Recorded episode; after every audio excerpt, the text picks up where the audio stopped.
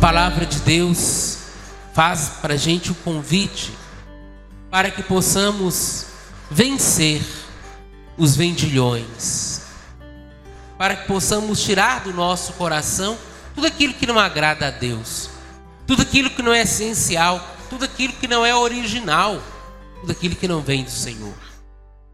Quantas vezes estamos na casa de Deus, mas o nosso coração está vazio da presença de Deus e cheio de outras coisas. Não vamos vivendo uma espiritualidade com o Senhor. Não vamos fazendo a experiência da mística de Deus em nós. Essa é a preocupação de Jesus. Nós também não precisamos fazer essa experiência do Senhor, nos libertando e usando a casa de Deus para um verdadeiro encontro de oração, um verdadeiro encontro com o Senhor?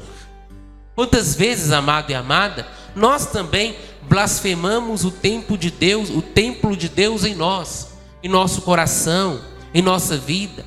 Quantas vezes somos incoerentes em nossa fé, em nossa vivência de fé?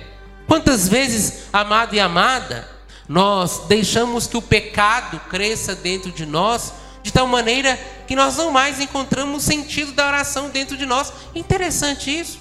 Por que, que o mundo de hoje está tão tumultuado, né? As pessoas não têm paciência para nada.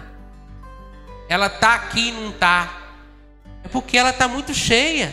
E a gente às vezes precisa esvaziar esvaziar o templo de Deus que está em nós. Que haja apenas um altar em nosso coração, em nosso templo o altar ao Deus vivo e verdadeiro, o altar a Jesus Cristo, o nosso Senhor.